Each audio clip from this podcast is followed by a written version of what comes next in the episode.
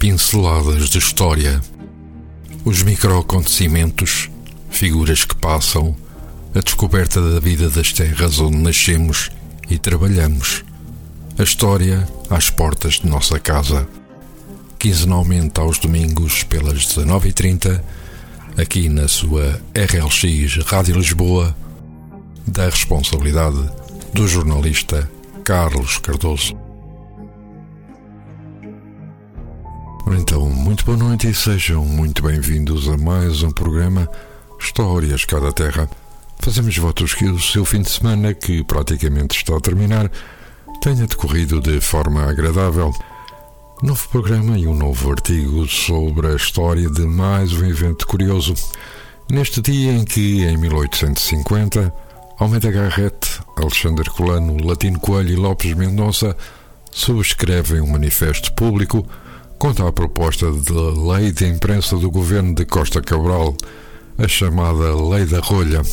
Lei esta que obrigava os editores ao pagamento de avultadas fianças, depósitos e hipotecas e à passagem por um exame que os qualificasse como pessoas idóneas. Em relação ao programa de hoje, iremos ler, como sempre, mais um texto da autoria do jornalista Carlos Cardoso como já referimos anteriormente, estas histórias, crónicas e artigos baseiam-se em pesquisas ou trabalhos de investigação que muitas vezes passam despercebidos à maior parte das pessoas. A locução será de António Serra e o texto de hoje tem o seguinte título: A Nobel do Prior Velho. Maria Madalena Valdez Trigueiros de Martelo Patrício poderia ser a Nobel de Lisboa do Pombal ou até de Sacavém. Se aparece Prior Velho, é apenas porque lá se situa a Quinta da Francelha, onde terá escrito alguns dos seus contos e livros. Maria Madalena de Martelo Patrício nasceu em Lisboa a 19 de abril de 1884 e em Lisboa faleceu a 3 de novembro de 1947. Pertencia à aristocracia, tendo a família raízes em Pombal. Aqui escreveu muitos dos seus textos.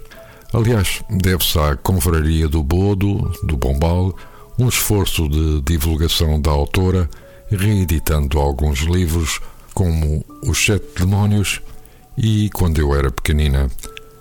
Maria Madalena era a 18ª Senhora do Prazo de Flandres, em Pombal e da Quinta da Francelha, em Sacavém, mais tarde Prior Velho. Era uma pessoa letrada, o seu primeiro livro de poemas foi em francês. Escreveu mais de 25 obras, oscilando entre a poesia, ficção e ensaios. E teve, inclusive, presença em alguns jornais. Pelo lugar que ocupava na sociedade, a sua presença não passava despercebida e era referenciada até por questões de menor importância.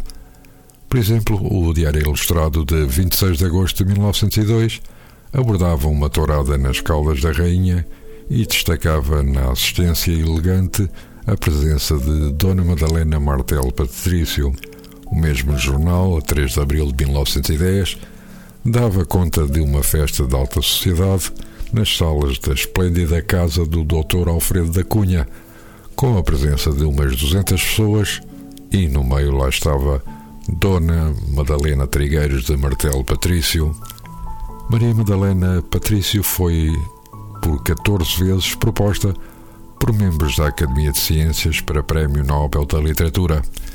A primeira vez que tal aconteceu foi em 1934, por iniciativa de Bento Carqueja, seguindo-se um conjunto de candidaturas ininterruptas até 1947. Foi a primeira mulher portuguesa a ser nomeada para tão alto prémio, tendo travado uma disputa a que não são alheios motivos políticos, com outro autor, António Correia de Oliveira, este nomeado por 15 vezes. Maria Madalena Martel Patrício, enquanto escritora, é hoje praticamente desconhecida. Encontrar os seus livros, mesmo em bibliotecas públicas, é um autêntico desafio. É verdade que no Pombal se fez um esforço para dar a conhecer a sua vida até pelas ligações que tem com a região. O mesmo teria interesse no Conselho de Louros, pois foi na Quinta da Francelha, que ainda existe e vive um seu neto, onde escreveu alguns dos seus textos. E depois deste curioso artigo acerca de Maria Madalena Martel Patrício, e antes de nos despedirmos, vamos deixar-vos com um tema musical que muitos de vós, se calhar, já não se lembram, ou se calhar até nunca ouviram falar. Pão para a multidão, cantado pelos Dona Maria.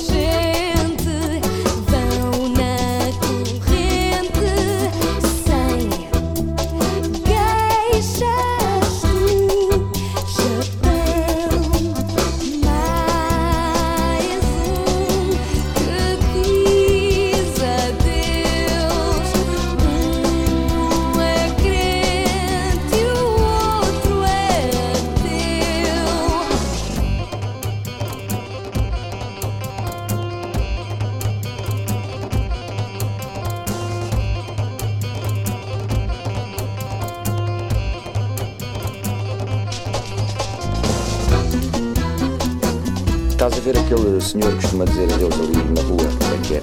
Saldanha. Saldanha costuma estar em outro Sim, sim, sim, sim, sim, sim. Aquele homem diz adeus, homem diz adeus, homem diz adeus, homem diz adeus. Homem diz adeus.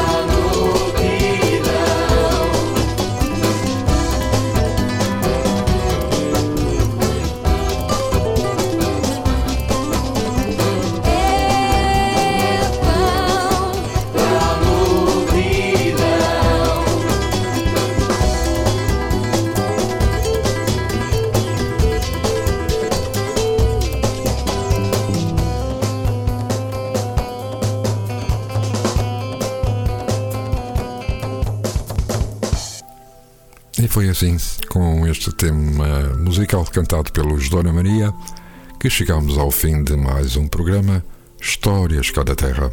Desejamos-vos um bom serão domingo e votos de uma ótima semana.